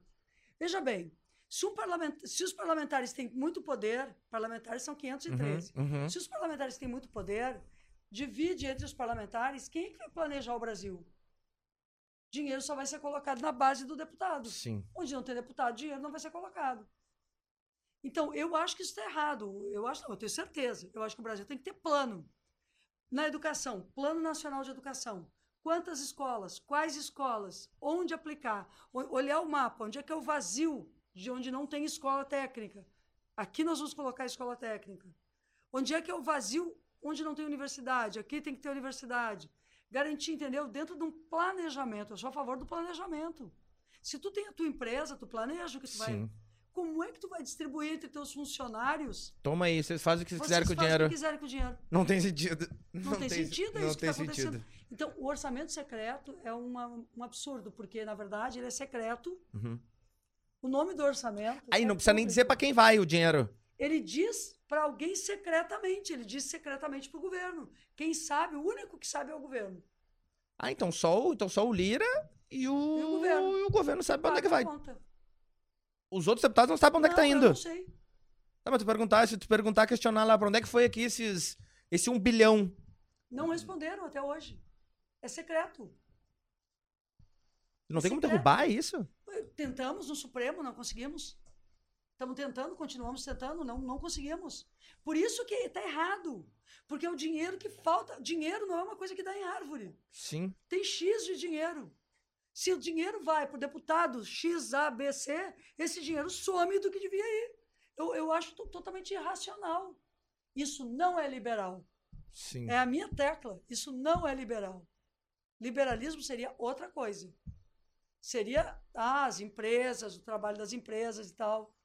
Mas isso, na verdade, é empreguismo, é utilização do Estado indevida, é falta de transparência. Como é que vai ser liberal? Não é. Não é nem de esquerda, nem liberal. É da extrema-direita, falta de transparência. Eu decreto sigilo. Estão decretando sigilo dessas coisas. Sim. Mas o dinheiro não é público? Eu pergunto para vocês que estão nos ouvindo e vendo. Sim. Até o cara que é casado. Mulher que é casada. Tem empresa, tem que dar. Tem que justificar em casa onde é que Imagina tem um o deputado. dinheiro. Tu imagina um deputado, um presidente. Isso aí De é. toda forma, eu faço questão de dizer, eu não tenho esse negócio. Sim, Até porque me tratam muito mal nesse governo, obviamente. sim. Mas eles têm que pagar as emendas, porque existem emendas de um tipo, que é para cada deputado, é o mínimo. Neste mínimo, são obrigados, a lei determina. O que eles fazem é colocar 10 vezes Sim, cada mínimo deputado tem um orçamento anual para os seus projetos. para os projetos que ele define como prioritário. Sim. Mas isso está dentro da lei. O que, ele, o que não está dentro da lei é fazer orçamento secreto. Quando tem outdoor por aí que diz deputado deu 80 milhões, fora da lei. Deputado tem no máximo, deve ter 10 milhões, 12 milhões, sei lá o quê. Durante o mandato. Ah, por É, ano? É, para dizer onde acha no orçamento, onde avalia no orçamento que deve ser utilizado. Não, nunca chega perto de dinheiro. Agora, o deputado que fala que tem 40 milhões, que tem 50 milhões, que tem 200 milhões, isso tudo é orçamento secreto. O dinheiro é um só, saiu de algum lugar. No meu ponto de vista, saiu da saúde, saiu da educação, saiu da segurança pública, saiu de algum lugar. Sim. Não posso concordar. Dinheiro não dá em Dinheiro árvore, dá em né? Se, árvore. ele, se ele tá em algum lugar é porque ele saiu É, de outro. Isso é, isso é matemático. Exatamente. Deixa eu te perguntar. Quero saber do Lulinha. Opa, Quero saber do. do paz e amor, que nem ele do, diz. do. Não, diz que o Ciro tá paz e amor agora, né? Ah, é? O Cirão, o Cirão paz e amor agora. Virou até meme, Tomara, né? né? Cirão, Cirão paz e amor. O pessoal do PDT que vem aqui diz que o Ciro vai ganhar de Pô, mas aí eles tinham que ter ido no debate, avisar o Ciro. Ciro, tu é paz e amor, cara. O Cirão, não, é muito engraçado que saem uns memes do Ciro e, é- o, o- pra mim, os melhores memes são os do Ciro. Porque ele parece um negócio muito bom, assim, até quando ele vê, ele já xinga alguém, assim, xinga uma Xing- mulher, cara, xinga eu o fiquei- pai eu de fiquei- alguém. eu- eu- eu o dele, pra mim, ele é, o- pra mim, Eu ele é o dele. mais showman deles, é o Ciro. Eu, ah, eu gosto dele. Eu fui. Não, eu também sou não acho ele ruim. dele. Eu fui num, num, num encontro lá em Recife, policiais antifascistas. Uhum. E eu fui convidada para falar. Cheguei lá, né? Fiz a minha parte da fala. O, o último a falar era o Ciro. Cara, tinha sido governador, ministro e tal. E ele é muito Rosário. letrado, né? Fala, Ciro, tá? Aí o Ciro começa xingando o Lula. Disse, ah, só um pouquinho. só um pouquinho, Ciro. Ah, o Lula, aí ele disse o Lula tá preso, não tá aqui. Aí, mas eu tô. Aí eu disse Sim. eu tô. Daí ele brigou comigo. Aí desde aquele dia eu fiquei pensando assim, ah, cara, às vezes eu passo pelo Ciro e disse, bah, eu tenho vontade de dar um abraço nele, né? Sim. Porque eu sou amiga da ex-mulher dele, da Patrícia e tal. Sim. Assim, ó, da primeira Patrícia, porque o Ciro foi casado com duas, né? Que inclusive defendeu ele ferrenhamente no, no Twitter, né? É. Não, Diz que vota boa. nele, defendeu. das Patrícias? Ah, que disseram que ele bateu. Ah, não, ele é, é- é gente muito boa, Patrícia Pilar. Ah, isso, Patrícia Pilar. Mas- Mas ele não bateu nela. Sim, mas Deus. foi o que disseram no, no, no último debate, né? Disseram isso. Teve um trecho lá que disseram que ele, que ele bateu, Pô, que. não prestei atenção, mas que eu acho que não. É. Jamais. Não, não, ela falou, ela desmentiu Não, na hora. isso aí, ainda- ela ainda desmentiu bem, na hora. Eu acho que ele é um cara decente, entendeu? Sim. Eu discordo dele. Eu só digo pra ele assim, ó, Ciro, eu sou mais brisolista que tu. Ele fica meio bravo. Porque, na verdade, aqui no Rio Grande do Sul, todo mundo é meio brisolista. Sim. Sim, Todo sim. mundo tem a aprender. A-. Acho que depois dos 40, É. Antes do quem, o pessoal ali da, da- Acho que da minha geração já não acompanhou tanto o Brizola, mas depois dos 40, Ah, cara. todo Brizola, cara. mundo fã do Brizola, né? E o Brizola teve com o Lula. O Sim. Brizola falou certa vez assim do Lula, ah, esse sapo barbudo, né? Mas ele, na hora H de ir pro segundo turno, foi e virou vice do Lula.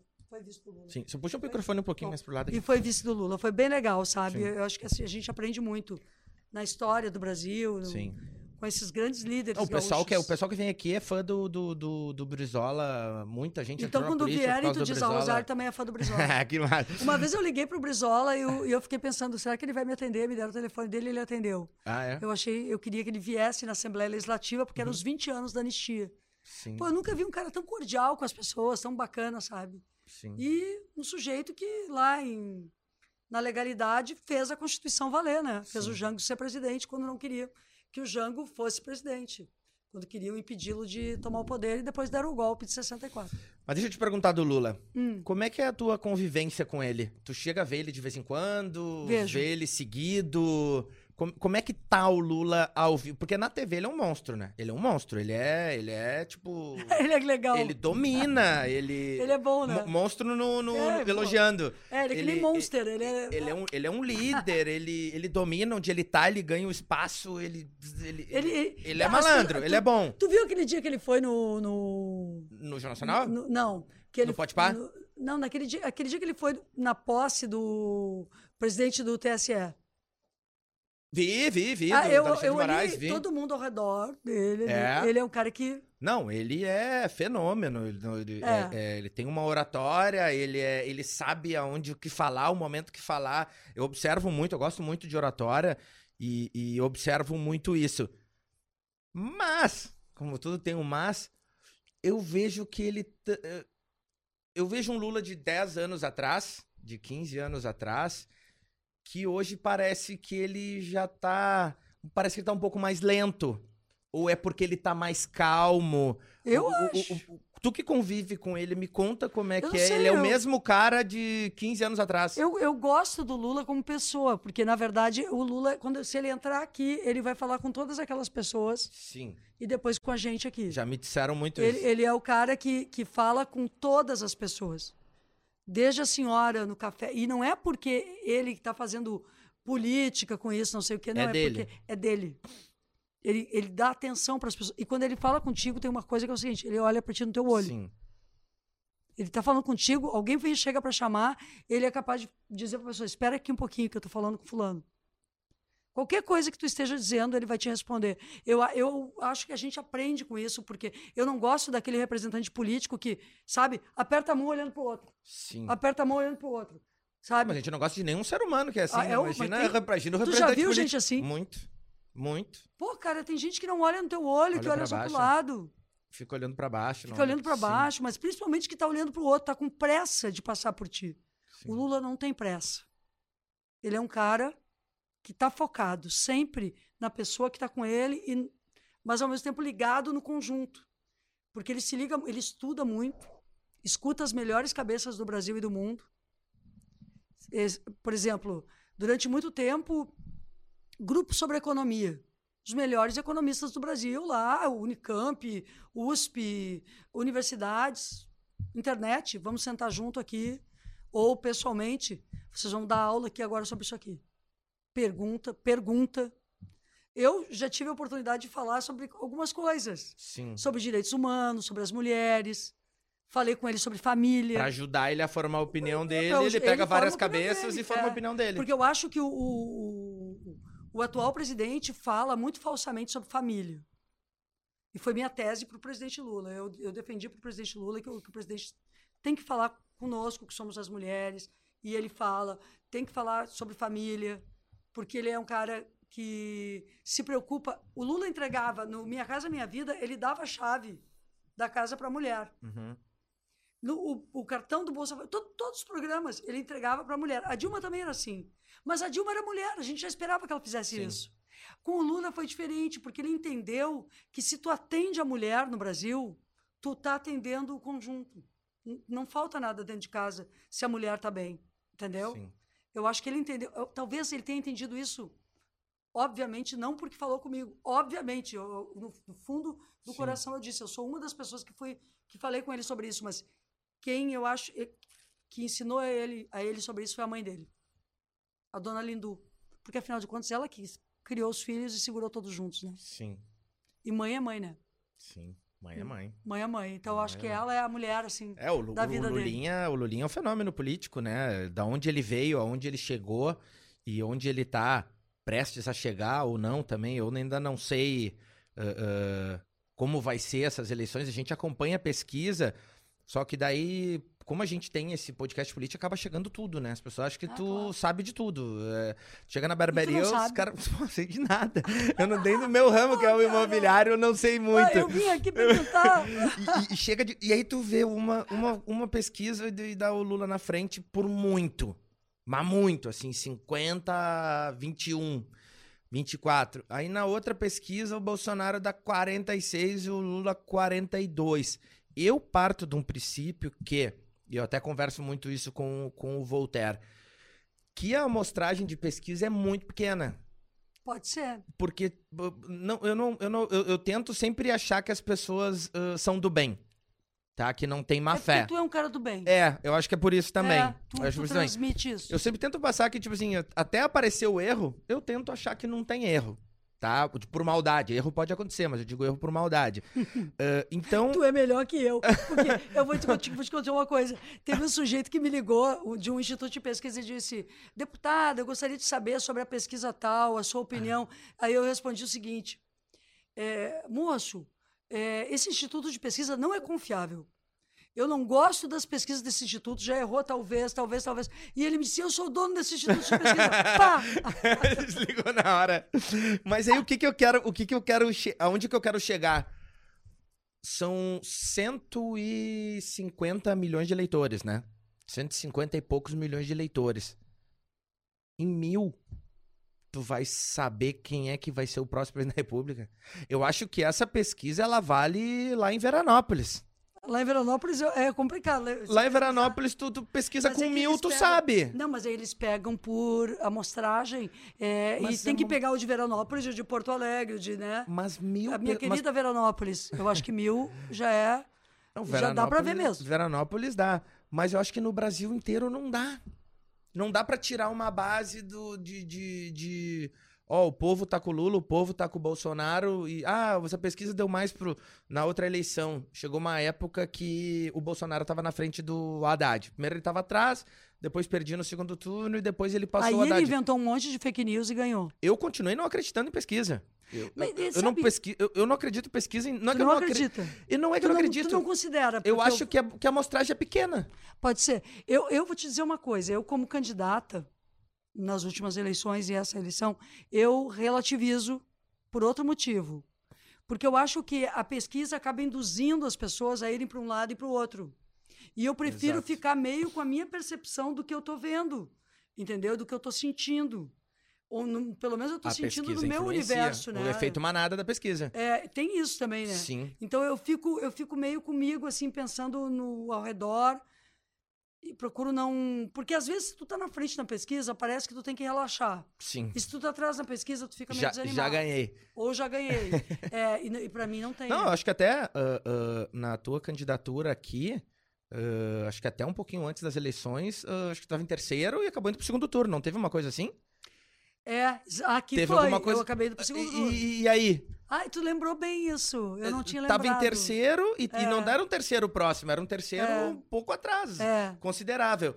E aí foi pro, foi pro segundo turno, Mas- entendeu? é, tem não é razão. uma defesa nem de direita nem de É, esquerda. É uma observação. São, são mil pessoas, dos 153 milhões, se eu não me engano, 155 milhões de eleitores, tu pega mil pessoas. Não É. dá pra ter uma, uma amostragem, porque os- a- a- as pessoas votam muito diferentes, estão em locais diferentes. Se tu fizer a, a pesquisa numa parada de ônibus, vai dar uma coisa. É. Se tu fizer uma pesquisa lá na XP, dá um novo. Mas, mas tu Dá- pode dá o, dizer... o, o Dávila, se fizer pesquisa na, na XP, o Dávila ganha. Eles Entendeu? É, é- é mais é. ou menos assim, é difícil tu ter. Ah, mas tem método, tem uma metodologia. Mas são mil pessoas.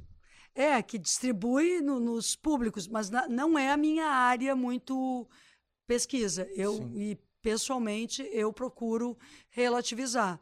O que eu acho é que dá. pra- Aí, minha percepção Sim, das sim. ruas é que o, o Lula vai consolidando sua preferência.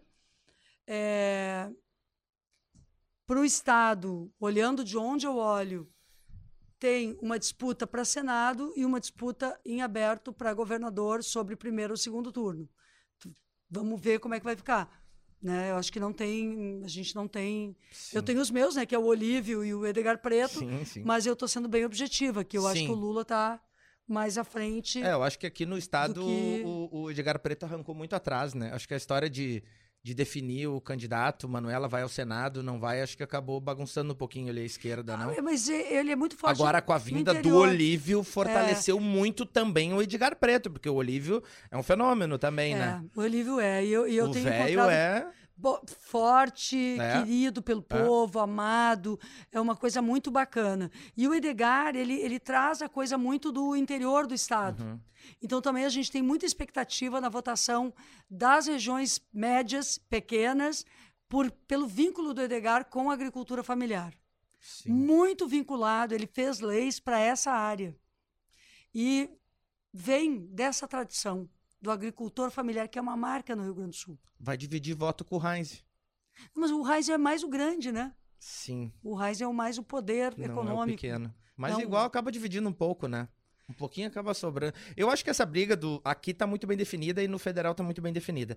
E no, e no Senado também tá muito bem Tu definida. acha? Eu, eu acho que, que, que tem três nomes fortes: Ana Amélia, Mourão e Olívio. São três, eu acho que vai dar uma briga feia. São três nomes fortes. Eu, não- eu, Eu eu não te- tenho como e eu dizer te que confesso são, que se eu são. tivesse dinheiro pra apostar, eu não, eu não apostaria nessa aqui.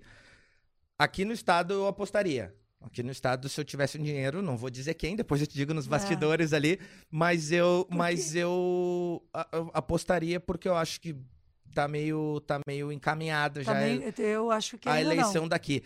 E eu acho Eu- que é pra aí que aqui- federal, não. Ah, eu, eu, eu, eu, eu brinco com o Voltaire aqui, eu digo, cara, vão se matar. não, não. Eu digo, eu, eu- eu- falo então de brincadeira com o Voltaire, eu digo, eu digo, cara, tá demais. Tá demais, é muita briga, é muita ameaça, é muito um dá tiro no outro. Não, mas peraí um pouquinho. Um dá tiro no outro, quem é que deu tiro? É, um mas não briga com o outro, quem é que briga? Não é a mesma coisa. Volto a dizer. Quem morreu até agora, e Deus que me perdoe, não quero que ninguém morra de um lado e nem de outro. Sim, Pelo, por favor, as pessoas que têm armas, mantenham as armas longe das crianças, Sim. escondam, escondam, cofre, cofre. tranquem, Uhum. não usem quando forem abordadas, porque é triste também. É que em eu, geral, eu, eu, as pessoas parto... eu, pelo- eu- escondam das crianças as armas e não utilizem be- com bebida, não utilizem, Sim, não. Pô, né? Gente, pelo amor de Deus. A gente teve agora o PM, né, que matou o, o, o lutador de jiu-jitsu. viu aquilo? Bizarro, o cara tava armado, bebendo, e só que o PM e o, e o, e o civil viu? tem aquela coisa então, de andar armado. Então, nós não podemos ter isso, gente. Menos, menos, menos, menos. A gente tem que ter contenção da violência no Brasil. Sim. Quem defende os direitos humanos vai pelo Martin Luther King, vai pelo Mahatma Gandhi, vai pela Malala, vai por personagens da nossa história atual, atuais ou da história, sempre pela paz. Eu também acho. Eu sou da paz também. Então, Lulinha vai ganhar as eleições. Tá Bom, convicta, eu deputada? Tô aqui com um carinho imenso, né? Se ele não E- ganhar, estão cogitando essa hipótese. Você não- cogita essa hipótese dentro da política de, de se não ganhar? Não, ninguém cogita, Ninguém nem um cogita, nem né? do outro. Ninguém cogita, ninguém tem plano B, né, pra isso. Não. Eu, Eu queria muito ter ganho a eleição para a prefeitura de Porto Alegre quando eu concorri. Sim. Tu sabe que durante muito tempo a, a cidade ficou tão dentro do meu coração, e ela é mesmo dentro do meu coração, que eu acho que o que acontece nessa cidade é comigo. E volta um dia, quem sabe? Quem- é, depende, Tá né? aqui, ó, tá anotado aqui, ó. Aqui, ó. Se a- as ambições políticas, se tem um Depende, dia, de é. repente, vira governadora, vira não, prefeita. governadora não, mas eu, eu amo muito... Talvez prefeita. Eu amo muito a minha cidade. Amo muito, muito, muito. Eu- o que eu te digo assim, ó, quando acontecem as coisas, eu acho que é comigo. Se o mercado está caindo, eu acho que é comigo que eu tenho que ajudar. Se, se as, se as unidades de saúde não funcionam, eu acho que eu tenho que participar. Se o pronto-socorro precisa, eu acho que eu tenho que Isso participar. não te adoece? Não, eu. Eu, sou um pouco assim e às vezes me adoece. De, de achar que, trabalho é que, eu, que eu né? consigo ajudar todo mundo e não dá, né? É, mas o meu trabalho é servir, né? Eu, eu acho que política é serviço público. Sim. É me colocar à disposição. Talvez um dia, então, disse. podemos esperar a Maria do Talvez. Rosário candidata Talvez. a prefeita de novo. Ah, talvez. Aí eu conversando muito, falando com as pessoas. Mas para cuidar da cidade daí. Sim, Eu, eu acho que pega uma coisa para fazer, faz até o fim, sabe? sim. Eu fui ministra com imensa paixão, cuidei do Brasil. Peguei, as pessoas pegaram um ranço, não sei o que, ah, os direitos humanos, mas era meu papel. Eu cuidei de pessoa saindo da situação de escravidão, cuidei da Comissão Nacional da Verdade, cuidei de situação de exploração sexual, de relações internacionais do Brasil, cuidei de pessoas com deficiência, eu cuidei do conjunto de pessoas brasileiras. Quando teve uma chacina no Rio, a Dilma pediu para eu ir. Bom, quem vai lá abraçar as mães? Eu. Quando mataram a Patrícia Cioli, quem foi falar com a família dela? Ela, juíza. Foi a milícia que matou. Aí muita gente da milícia contra mim. Bom, fui eu que fui lá tratar para ver como levar adiante o processo, para não deixar impune. É, morte de jornalistas. Valério Luiz, Goiás, Minas Gerais. As coisas mais difíceis desse Brasil, sinceramente, durante um largo período ficaram comigo. E eu fiz. Viu o que eu digo das pessoas se matar? Eu, eu acho ainda que isso aí vai estar O longe ju- de, esse, esse jornalista, de terminar. esses jornalistas todos por denunciar a corrupção. Não, é Todos os que eu visitei as famílias. É loucura. E, e como é que tu vive com isso? Desculpa te chamar de tu. Pô, chama mas, de tu, mas tudo bem, como imagina. É que, como é que, imagina, deputada federal. Imagina, tu. chama tu. Que idiota. Nada, cara. Mas é, como é que. Como é que eu, eu vivi? Eu é vivo que- às vezes as é tu pessoas. Tu não tem medo? As, as, não te Durante um, um medo, tempo, nunca du- andou de carro blindado. Durante um tempo, sim. Porque, sim, claro, depois da morte da Marielle, todas as ameaças do mundo para mim, para minha família. Carro blindado, segurança. Não, segurança, a gente não tem muita coisa, mas eu prefiro não falar sobre isso. Você- Essa é uma coisa que eu não posso falar, porque se alguém quiser fazer alguma coisa, só tem que saber que eu me protejo. Sim. Sim. Porque eu também não posso dizer como me protejo. Ah, obviamente, né? Senão tu dá as armas pro Mas, inimigo, obviamente, né? que, eu, que eu me protejo. Porque Eu fico ó, preocupado eu sou com uma isso. pessoa ameaçada. Eu me lembro que, que tem um, um, um- um antagonista teu, o Marcel, que... Não, antagonista não. Um cara que fez um vídeo na redenção e se tornou famoso em cima do vídeo. É, essa- Né? é, é, o, o, porque Aí é brabo. porque Vai que- perseguir pessoa na rua e vira famoso. é o que eu tava te falando do, do- da história do eu do- tenho do trabalho, MBL, eu né? quero saber que projetos ele fez. Mas deixa eu te falar Eu algo não que- sou antagonista dele, Sim. tá? Uma vez eu até conheci Ele do- é o cara que me perseguiu na rua. Sim. Tô nem aí pra Eu ele. conheci ele até de uma maneira. Tinha uma, uma, uma corretora minha que era amiga dele e ele tava vendo imóvel pra comprar alguma coisa. Acho que ele recém tinha entrado a deputado. E ele me comentou um negócio e eu comecei a olhar um pouco mais, né? Ele falou, cara, eu, eu- depois que eu virei deputado, eu comecei a andar de carro blindado. Mas alguém, alguém, E ele, aí- ele fez alguma coisa para alguém achar que ele é um, que ele possa estar sob risco. Ser deputado não dá risco nenhum. Eu posso andar na rua na boa. O meu problema é a extrema direita Sim. armada que o Bolsonaro armou e o ódio bolsonarista. O meu problema é ter processado o sujeito, ter ganho o dinheiro dele e distribuído. Esse fulano aí fez alguma coisa?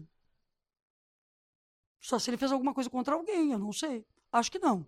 Acho que não faria.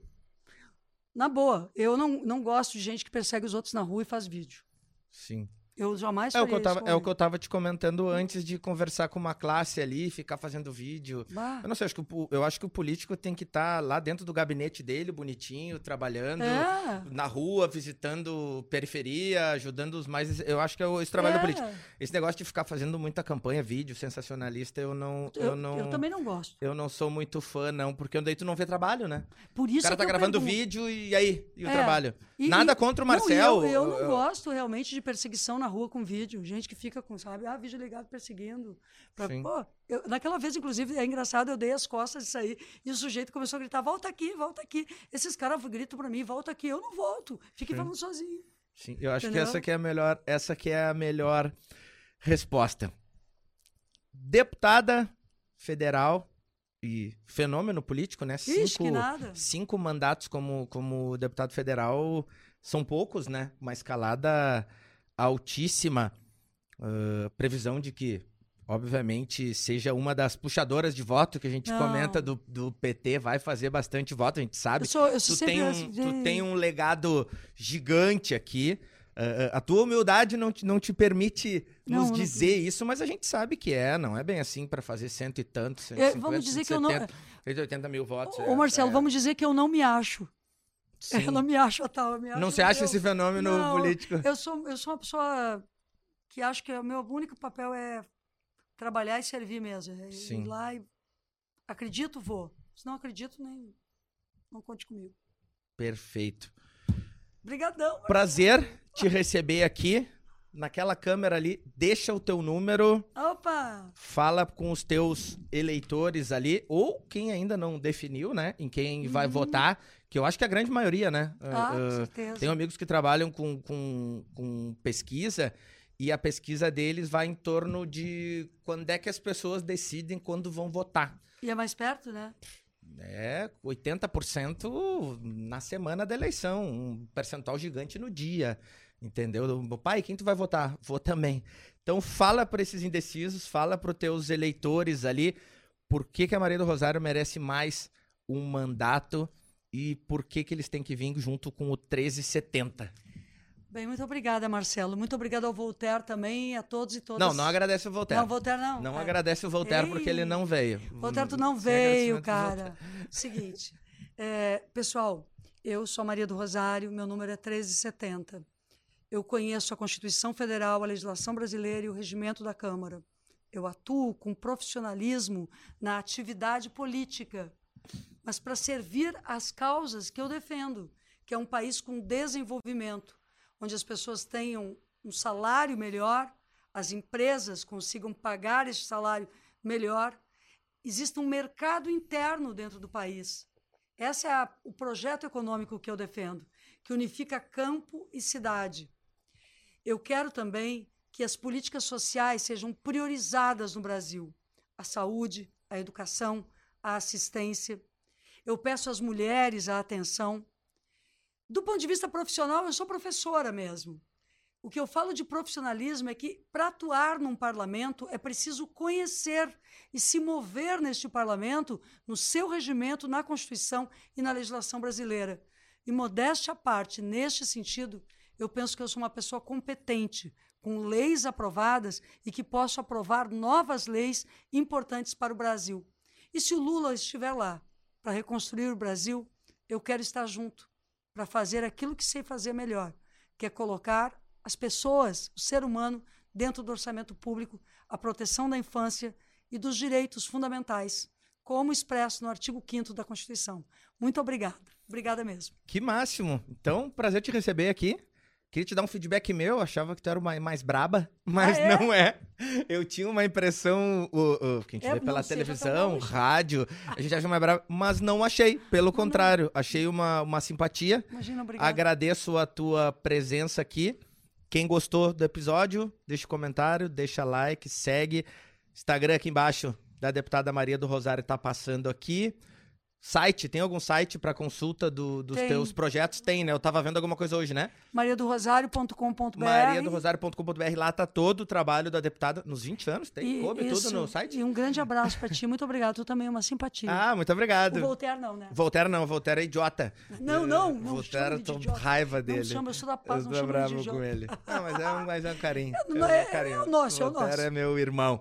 Então, agradecer a presença de todos aqui. Agradecer mais uma vez a presença da deputada. Boa sorte no pleito. a Obrigada, gente viu? deseja pra todo, Todo mundo, mundo. que passa por aqui. Todo mundo que passa aqui, a gente quer que ganhe. E quem sabe, né, Marcelo, depois da eleição, se vocês quiserem que a gente venha prestar conta de como foi, Ótimo. fazer até com outros, se tu Ótimo. quiser, ou menos tempo. A gente faz uma. A gente, todo mundo que vem aqui, a gente faz prometer que, se for eleito, a gente vai gravar um podcast lá de Brasília. Ah, legal! Ou quem é da Assembleia grava Mas aqui na Assembleia demais. daqui. Bah, amo. E tá combinado, então? Com- Comigo, Palavrado? combinado. Palavrado, tá filmado amo, aqui, amo. Vou cobrar. Depois, no Tá debate feito. Da tua candidatura a prefeita, daqui a alguns anos, eu vou dizer ele aqui, ó, me prometeu que ia gravar lá e não, não cumpriu. Não, pode eu vou deixar. lançar no Twitter e não, e não, e não, Não, vai ser fake amo. news.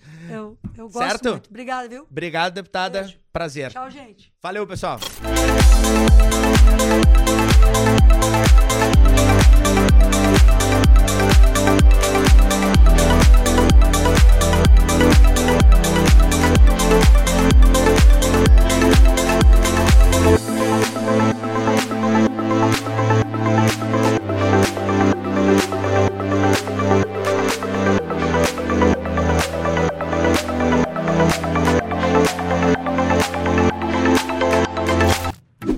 Você também acredita que a educação é o principal caminho para transformar a realidade do nosso país, conheça o Sistema de Ensino Aprende Brasil.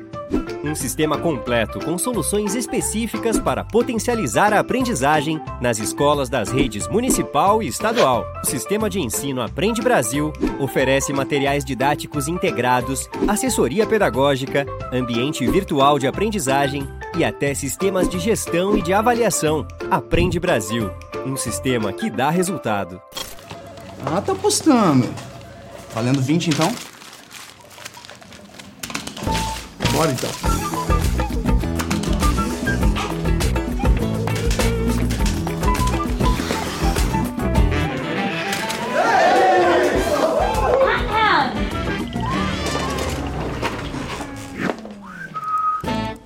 Pix. Palpite certeiro, saque instantâneo. Desafie-se com MrJack.bet.